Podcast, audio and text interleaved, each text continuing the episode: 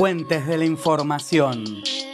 Ese no lugar, donde siempre hay un lugar para los encuentros que son inevitables.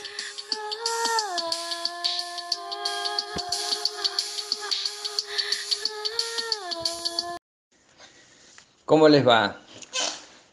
Les quería comentar, digo, si yo hoy les preguntara si creen en el átomo, si creen en ese núcleo con electrones dando vuelta alrededor, si tienen la posibilidad de dibujar, y seguramente que muchas de estas respuestas van a ser eh, llevadas adelante, muchas, vamos a poder responder a esto, creemos en el átomo, creemos que hay una cosa que está en el centro y que llamamos núcleo y otras cosas que están dando vuelta alrededor, que tienen carga.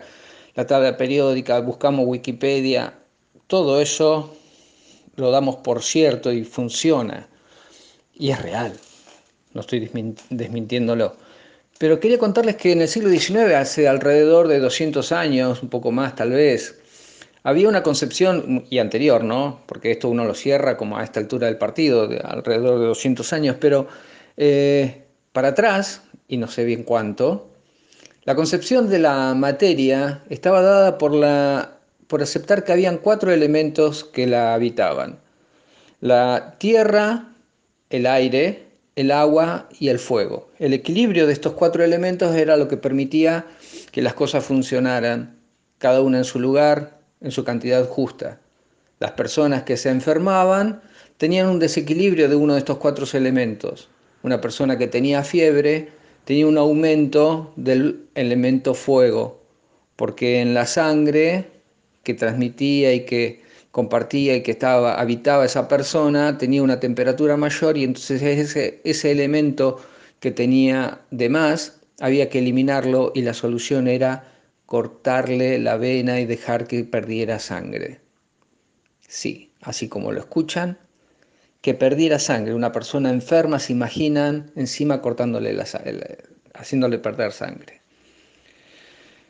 Había una teoría atomista allá lejos y hace tiempo, mucho antes, mucho antes, que no murió totalmente gracias a un filósofo Epicuro de Samos. Epicuro de Samos, tipo copado, crea una escuela en reacción a, una escuela platónica y la llama el jardín, que ahora me imagino, digo, si yo los invito a la academia de tal nombre, el liceo que más les guste, o la escuela, el jardín, epa, suena copado. Y si además les contara que un pilar de esta escuela es el hedonismo, la búsqueda del placer, eh, con control, eh, no, no, no empecemos a babearnos ahí, guarden eh, las ganas, pero la búsqueda del placer en esta escuela, listo, ya está, gané, tengo el cupo lleno. Esta escuela apoya al atomismo. Era sumamente, fue detractada, tenía detractores porque admitieron mujeres, cosa jodida, admitieron prostitutas, admitieron esclavos. Esta escuela que apoyó el atomismo admitió todo este grupo de gente y obviamente no podía sobrevivir mucho. Contribuye mucho al laburo que este filósofo crea, Epicuro de Samos. Contribuye un poeta, Tito Lucrecio. Qué grande este Tito. Un siglo antes de, de Cristo. Y mm, escribe un solo poema. Miren qué copada que sería esta escuela, que un solo poema escribe Tito, Rerum Natura. Un poema didáctico, eso sí, no es de amor. Un poema que permitió escribirse en seis libros, seis libros. Un poema que, bueno, Tito era tan popular, tan popular que se distribuye, se comparte y desaparece durante la Edad Media justamente porque habían detractores y reaparece en el Renacimiento junto con la imprenta. La imprenta que permite poder leer, transcribir, entender la historia atomista y que tenga una historia distinta el proceso científico. Leer es fundamental, gracias a la imprenta, gracias a que eh, Epicuro tuvo esta concepción y que pudo un poeta escribir y eh, transmitir y que después se escribe en papel, es lo que nos permite a nosotros funcionar, hacer, trabajar y estudiar. Transmitir ideas claras a los que nos toca estar como docentes, pero cuando nos toca estudiar, formar una concepción, una idea, un modelo que nos permita también representar, contarles a ustedes todos. Un abrazo grande, estamos en contacto.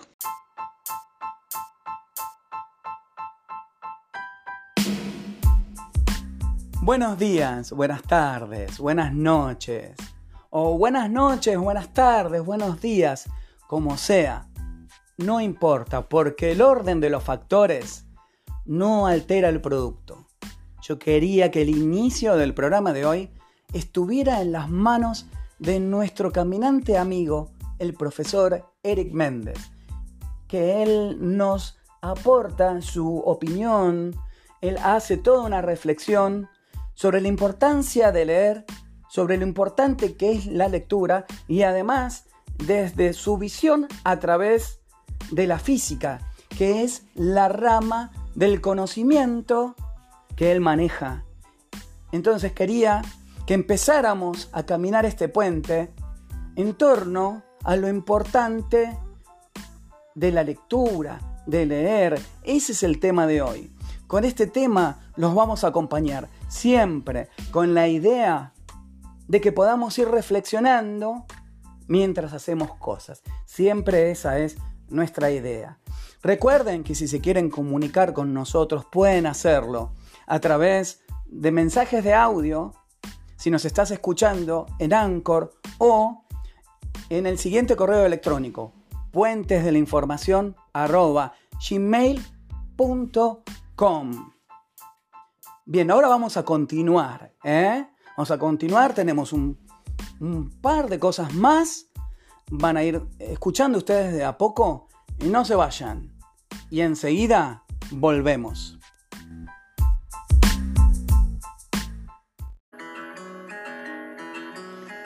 Que el frío no te deje a la deriva. Con bufandas témpano no se te congelan las ideas. Bufandas hechas a mano y con el mejor toque artesanal. Comunícate con nosotros al 425-3328. Bufandas témpano y olvídate del frío. ¿Qué tal está el día hoy? ¿Tienen frío? ¿Fueron a buscar sus bufandas? Bueno, les recomiendo que tomen en cuenta las bufandas que acaban de escuchar recién, pero además les quiero recomendar otra cosa.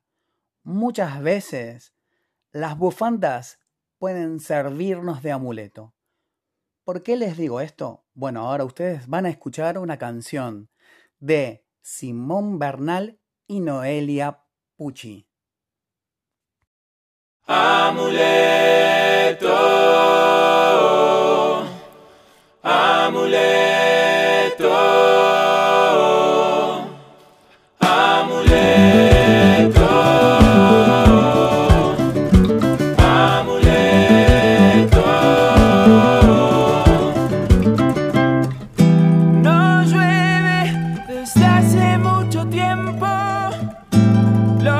pájaros buscaron otro cielo. No llueve, pero mi mente se empaña. El jardín florecerá mañana.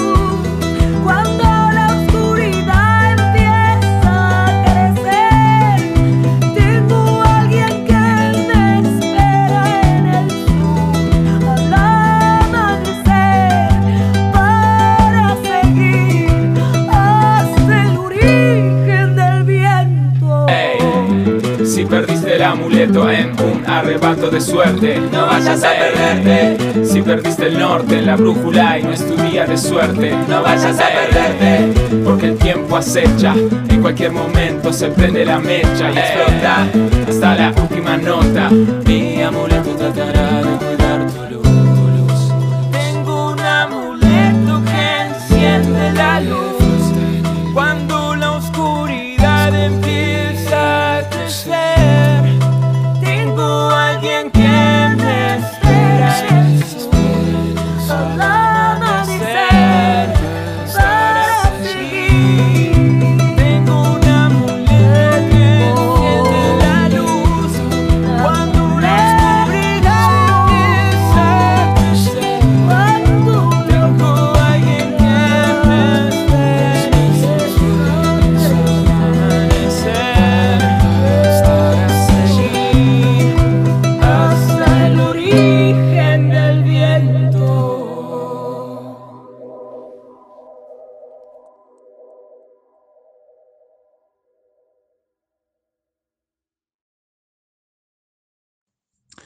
Hola, mi nombre es Simón Bernal y voy a hablar de la importancia de la lectura y de las letras en mi vida. Bueno, desde un comienzo ha sido un, alimento básico, por así decirlo, eh, la lectura. Em, en un principio escribiendo poesía, hoy en día como músico eh, escribiendo letras para canciones, eh, pero siempre ha sido algo muy, muy necesario. Eh, recuerdo lo primero, las primeras cosas que me, que me motivaron a escribir y que me influenciaron profundamente. eh, bueno, en una primera instancia, Julio Cortázar, un libro que es súper accesible y, y súper motivador y disparador de ideas, que se llama Historias de Cronopios y de Famas. Después me encontré con Rayuela, que también lo leí cuando tenía alrededor de 20 años. Por ahí algunas cosas se me escaparon porque, o, o no alcancé a comprenderlas por la, por la complejidad que tiene, pero aún así, aunque algunas cosas no las entendía, estaba, siempre me sentía en presencia de algo fabuloso, deslumbrante, distinto, no sé. Y después el otro viajazo me lo pegué con ficciones de Borges, con, bueno, con varios cuentos de Borges, libros de cuentos, en especial eh, El Aleph y muy especialmente ficciones que también me dejó, eh, me marcó para toda la vida en lo que es también el gusto por, por las paradojas, por, por los abismos, por los efectos espejo, por por lo que es la, la eternidad, la- el infinito, la multiplicidad que él eh, especialmente aborda en ese libro, en ficciones, en cuentos como eh, La Lotería en Babilonia, La Biblioteca de Babel, Las Ruinas Circulares, Funes el Memorioso, también en lo que es el, el- el infinito y lo eterno eh, y su contacto con, con la memoria humana, que es como una especie de desarmadero que uno no sabe bien qué cantidad de cosas hay ahí adentro. Eh, y bueno, y así eh, varias cosas más. Em, después, eh, por ahí uno como músico, yo en los últimos años me he dedicado a ser músico y, y la verdad que he abandonado un poco la lectura como hábito como en otro momento de mi vida que era más una- un lector más ávido y la verdad que eh, tengo que volver urgente. Pero bueno, y después en una segunda instancia con, eh, con letras y aprendiendo también de grandes eh, músicos que también son poetas, ¿no? Bueno, Bob Dylan, por ejemplo, cualquier letra que uno lea traducida de Bob Dylan se da cuenta que de que el loco, aparte de un músico, es que incluso es hasta mejor, más, más compleja la poesía y la y su visión del mundo muchas veces que la música, que es un artista más bien del folk y, y bastante tradicional para escribir canciones, pero las letras son muy tremendas, muy proféticas, mucha sabiduría, mucha profundidad.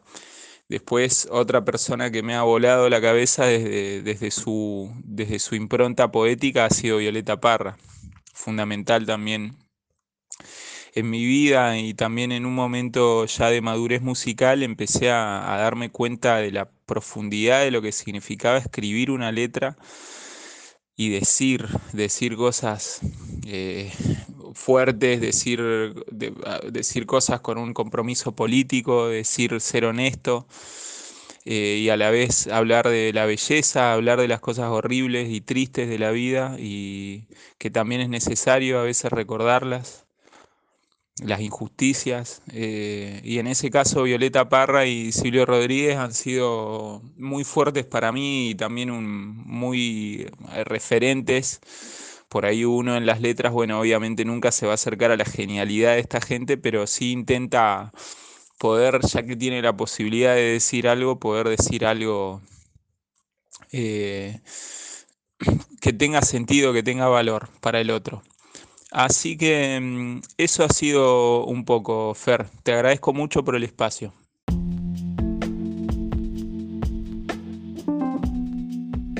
Recién escuchábamos el tema Amuleto, interpretado por Simón Bernal y Noelia Pucci. Muchas veces un buen libro en nuestras manos con un determinado texto puede ser un amuleto o un objeto cualquiera que tenga un texto determinado también puede ser un amuleto. Eh, cuando escuchaba la canción de Simón y de Noelia, iba reflexionando eso. Y bueno, después Simón nos dio su opinión sobre la importancia de la lectura. Él hizo todo un recorrido eh, nombró autores también, eh, nos eh, obsequió sus recuerdos, también nos obsequió esa canción. Hay una canción más, luego la vamos a escuchar. Y también a mí me parecía importante, como en cada episodio, recopilar diferentes puntos de vista sobre este tema. Por eso la apertura la dio nuestro amigo Eric Méndez desde su punto de vista a través de la física. Y tenemos más amigos ¿eh? que van a seguir opinando sobre esto. Por eso eh, te pedimos nuevamente que nos sigas escuchando. Todavía queda un poco más. Y te vuelvo a recordar que te podés comunicar con nosotros a través de Anchor con mensajes de audio o a través del correo electrónico que es puentes.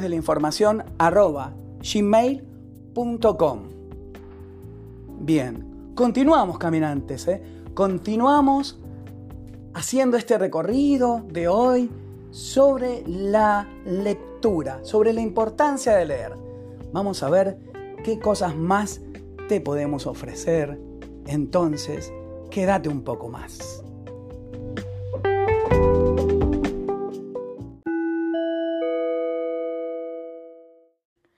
A ver, a ver, atendemos un poquito, sobre todo vos que te pasaste todo el día corriendo en el encuentro provincial de juegos alternativos o dando clases con el barbijo y te quedó la boca seca. Perimido es la solución más rica y natural. Perimido no solo te hidrata y te nutre de la vitamina C que tanto nos hace falta. Con jugo perimido estás protegido. Perimido, tu jugo preferido, sponsor oficial de los Juegos y Deportes alternativos.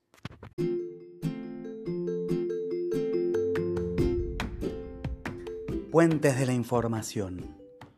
Un lugar donde en cada episodio los trayectos son atemporales. Este alto que hacemos ahora es simplemente para contarles que la segunda canción que vamos a escuchar de nuestro amigo Simón Bernal se llama La Noche.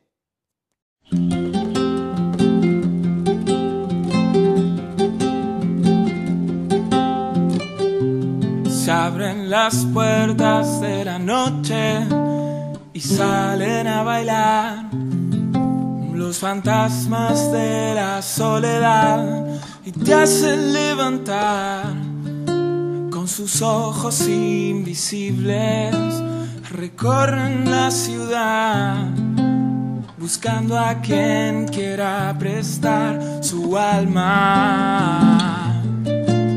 Puedo escuchar su voz desde la oscuridad. Ya caí en el sueño, es tarde para despertar. Engendros de la noche que quieren festejar alejar la luz, que no llegue el alba.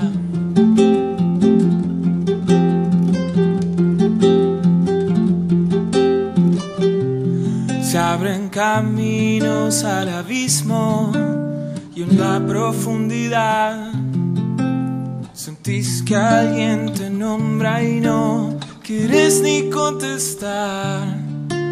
Son sombras que se acercan, alegrando el funeral, recortando el borde de tus pesadillas.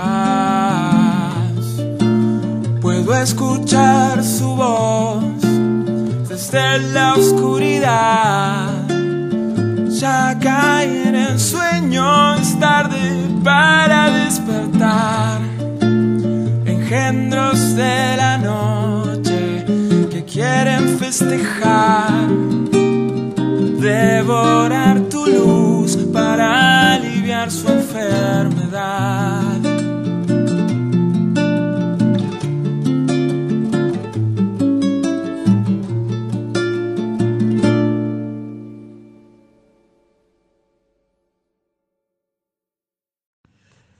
Hola a todos, a todas. Mi nombre es Lucio Mancilla, soy bibliotecario, trabajo de bibliotecario y me gusta además ser bibliotecario. Este, quería hacer un pequeño aporte a esto que me proponía Fernando de hablar un poco sobre lo que tiene que que significa para mí la lectura, ¿no?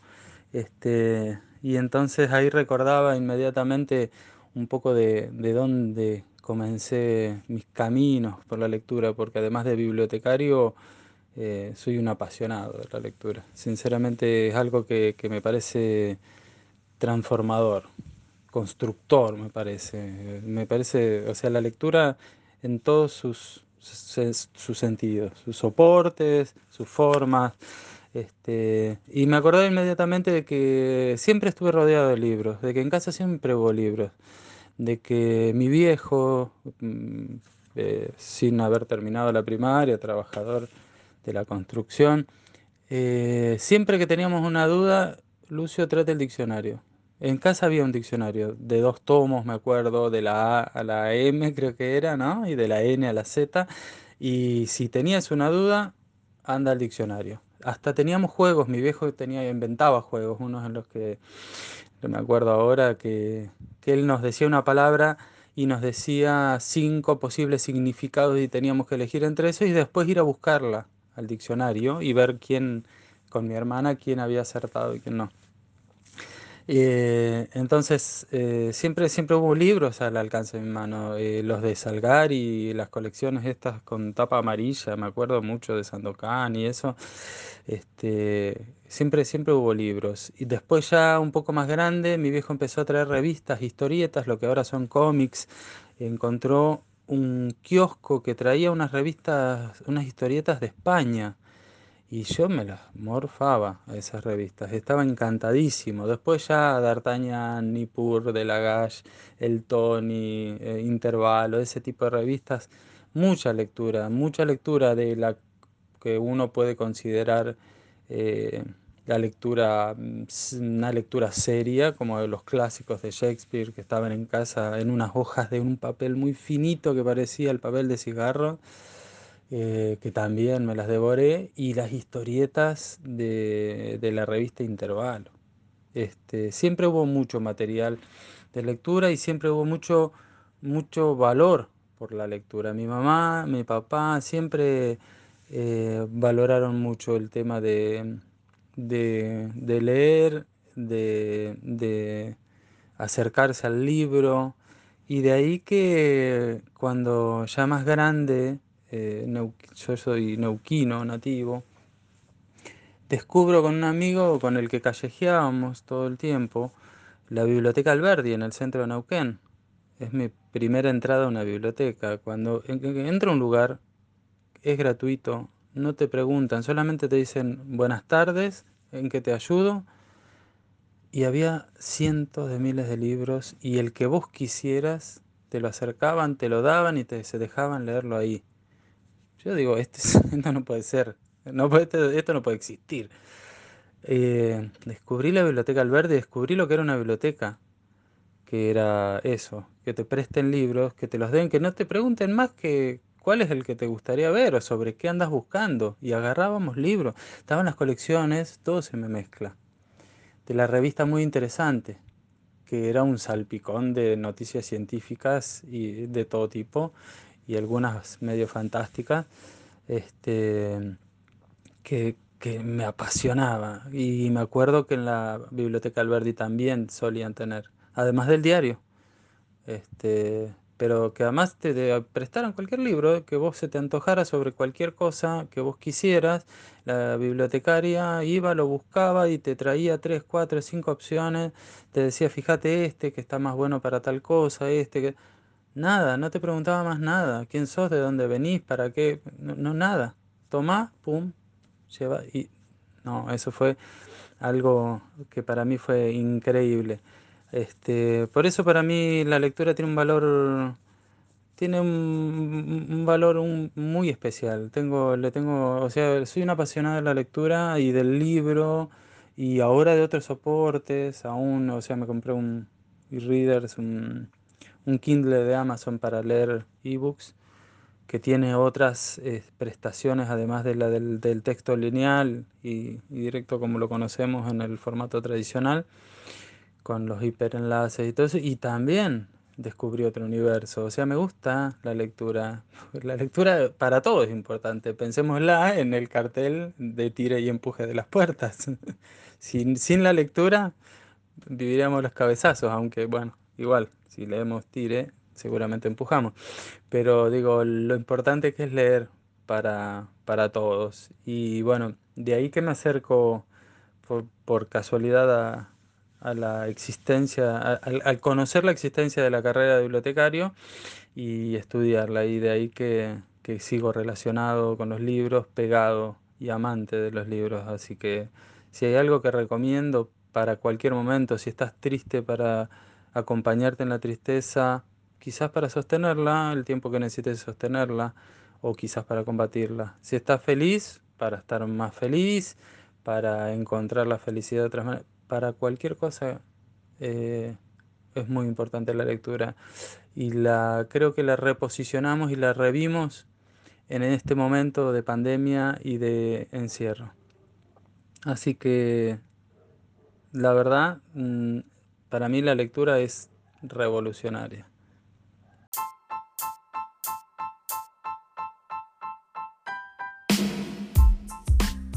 Ya estamos llegando al final de este episodio sobre la lectura, la importancia de leer. Recién estábamos escuchando eh, lo que reflexionaba acerca de esto mismo mi gran amigo y colega Lucio Mancilla. Antes escuchábamos esta segunda canción que nos obsequió Simón Bernal, que se llama La Noche. Y, la verdad que antes de llegar eh, al final yo eh, quería reflexionar porque escuchándolos a todos los amigos, a Eric también al principio, eh, yo siento que este puente de hoy terminó en una biblioteca y que cada uno de los amigos que estuvo aportando lo suyo e incluso a través de la música, como en el caso de Simón, con cada palabra que dijeron, a mí, por lo menos a mí, me hicieron como recorrer imaginariamente estanterías, eh, ¿no? Eh, aquel punto de vista eh, de Eric desde el principio, estas cuestiones de la física, ¿no? estas cuestiones del conocimiento. No sé, yo recién cuando escuchaba la canción de Simón, La Noche, y yo me imaginaba en, el medio de la noche saliendo a buscar algo y que a través de las palabras de Lucio, entonces lo que encontré eh, fueron estanterías, eh, fueron, eh, fueron, libros y fue una biblioteca. Y también lo que dijo Simón en su reflexión, ese recorrido que también él, hizo con, con, los autores que él mencionó y todo, y todo eso. quería nada, cerrar este episodio con esta pequeña reflexión. Eh, eh, realmente me siento en medio de una biblioteca ahora, eh, miro para todos lados y encuentro estanterías y eh, ojalá eh, sirva este episodio para que salgamos corriendo a leer, porque realmente leer es importante, muy importante. Muchas gracias caminantes por habernos acompañado en este episodio también y nos encontramos próximamente en el séptimo episodio.